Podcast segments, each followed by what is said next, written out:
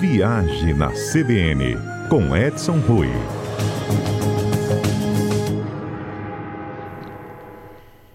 Ei, Edson, bom dia.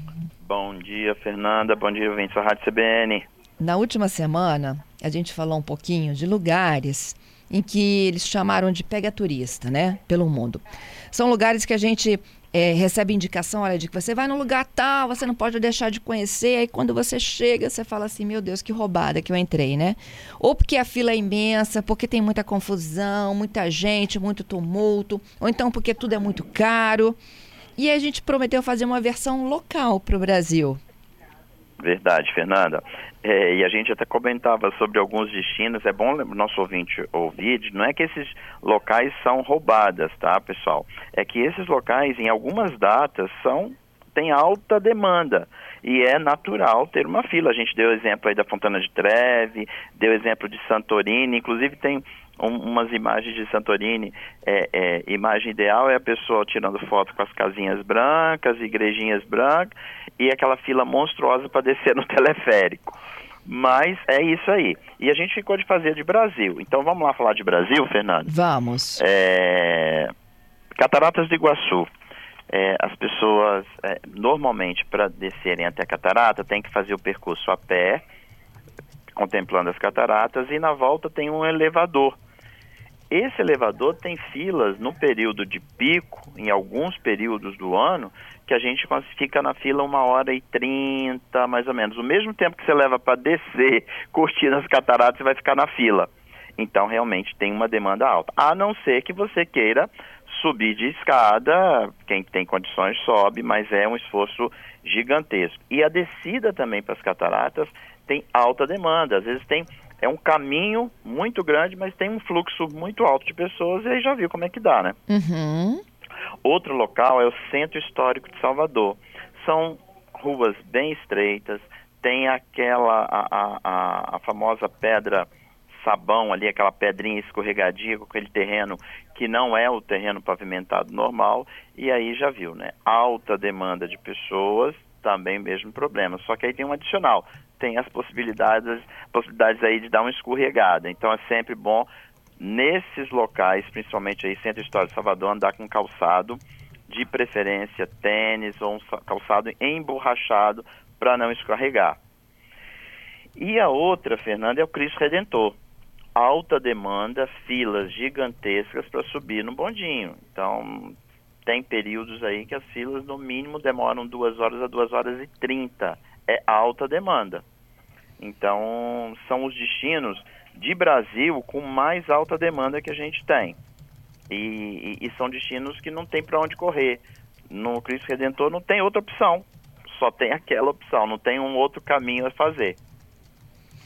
É, assim, é, se você quiser conhecer, principalmente em períodos de alta temporada de férias, tem que se submeter a fila para comprar o ingresso, a fila para entrar no bondinho, a fila para comprar uma água e a fila para fotografar também do lado do, do Cristo.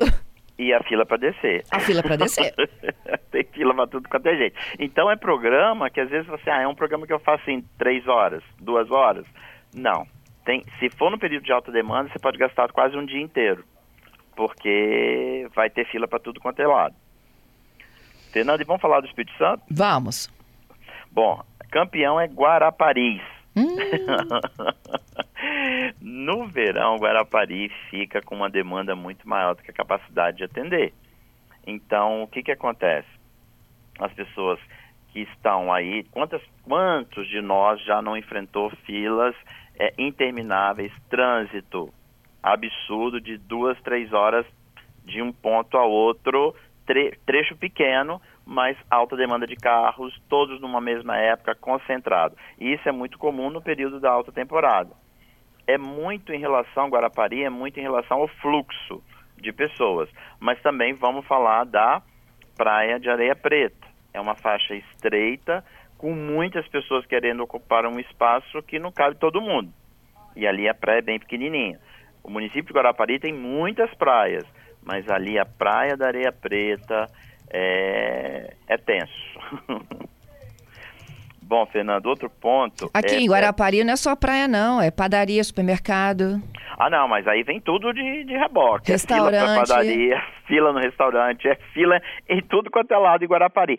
E com um agravante, Fernando, se você precisar de um supermercado, você tem que pegar um carro. Então, é trânsito para sair, para atravessar a ponte para o supermercado, mais fila no supermercado, trânsito para voltar, e é um programa de algumas horas, viu? Uhum. Outro, Fernanda, campeão aqui nosso é Pedra Azul. Pedra Azul é uma área grande, mas eu falo basicamente do parque. O parque tem um número de pessoas específicos para entrar, para não causar um impacto negativo. É, mas a quantidade de pessoas que querem subir é muito grande. E aquela rota todinha, a rota do lagar, tem uma capacidade limitada de carros. Então, no período feriadão principalmente, é, alta demanda ali causa um engarrafamento absurdo. E aí, o mesmo problema. As filas nos restaurantes, fila para você cruzar a rota do lagarto e por aí afora. Então, e principalmente, enquanto não duplico a nossa 262, é a fila na descida da serra em direção à Vitória. Uhum. E aí a gente uhum. tem os intermináveis engarrafamentos e que não tem jeito. É, até duplicar vai, vamos continuar sofrendo com isso aí. É, tem gente que já até desanima, né, de pensar em subir a serra e ir para Pedra Azul por conta do engarrafamento da volta. Aí, a ida até tranquilo, tá? Pois é, Fernanda. E antigamente eu lembro que a gente fugia do engarrafamento. É... Da Rodovia do Sol.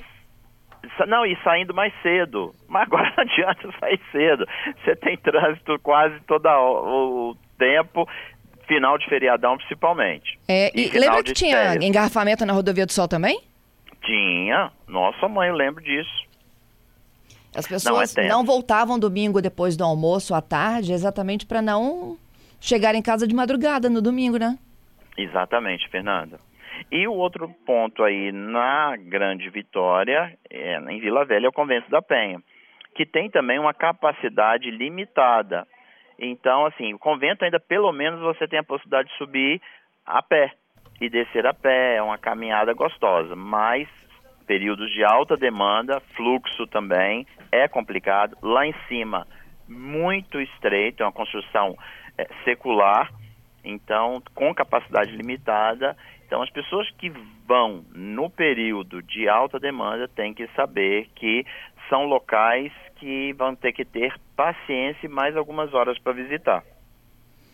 É. Agora, tem coisas que você tem que encarar, não, Edson? Tipo, vou a Roma, não vou ver o Papa.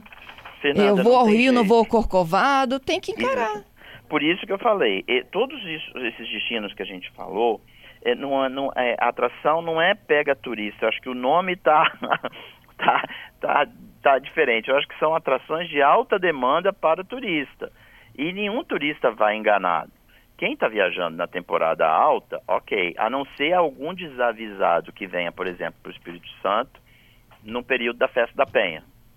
Esse é um desavisado. Tudo bem, vai ser alta demanda no período da festa da Penha. Mas fora isso, as pessoas sabem que estão viajando no feriado, sabem que estão viajando na temporada alta. Não tem jeito. A gente estava falando, por exemplo, Fontana de Treve. No período da temporada alta vai ter muita gente mesmo. E tem sempre um artifício. Ou encara a fila, ou não visita, que eu acho que essa opção está inviável, está fora, precisa estar tá lá, ou visita um horário alternativo para não enfrentar fila. Isso aí. Essa é a, a, a não, mas o turista eu acho que está preparado para encarar essas, esses perrengues, que na verdade eu não considero perrengue. Eu considero que são intercorrências e as pessoas vão ter que se preparar. Quem não gosta de fila, quem não gosta de enfrentar alta demanda, viaja na baixa temporada. Vai ficar tudo tranquilinho. Eu tenho dois ouvintes aqui dando testemunhos, né, do, do perrengue. O Marcelo diz, olha, é, de manhã você sair do centro de Guarapari para Nova Guarapari, em Enseada, por exemplo, e voltar à tarde é difícil, tá? É aquele trânsito. Exatamente. E o Gladson tá me contando aqui, olha, venda nova, domingo estava praticamente intransitável a rota do Lagarto. É, teve evento no sábado à noite, teve muita gente retornando, ainda de madrugada. Ele precisou de desviar por Alfredo Chaves de tanta gente por lá. Pois é. São lugares que deram certo, né, o, o Edson? Não, é ótimo. E claro que deram certo. Se são atração é porque deram certo. É, o que acontece é que em alguns períodos, algumas datas, tem uma demanda muito maior do que a capacidade de atender. E aí a gente enfrenta as filas. É isso aí. Perrengue bom. Perrengue bom. Oh. Sempre. Qual foi o pior perrengue seu? Fernanda, por incrível que pareça, o maior perrengue meu foi na China, no hum. Ano Novo Chinês. No Ano Novo Chinês, é, o, o, chinês não tem férias como a gente tem aqui, né? É, e as férias é, é, é uma semana no período do Ano Novo que muda de estação, porque eles vão pelo calendário lunar. É, e eu estava indo de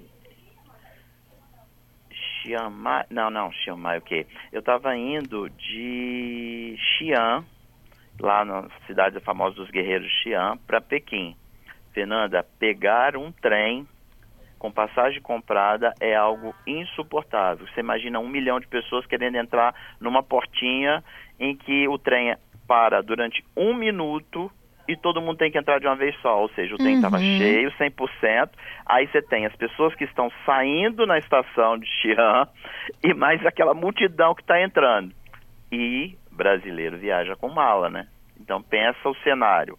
Eu estava com passageiros, acompanhando o grupo, todo mundo já de uma idade um pouco maduro, com malas grandes, para romper essa multidão que ia saindo e acompanhar a multidão que ia entrando e com malas grandes. Okay. Era enlouquecedor, mas deu certo. Tudo de bom, Edson. Até a próxima quinta, hein? Até quinta.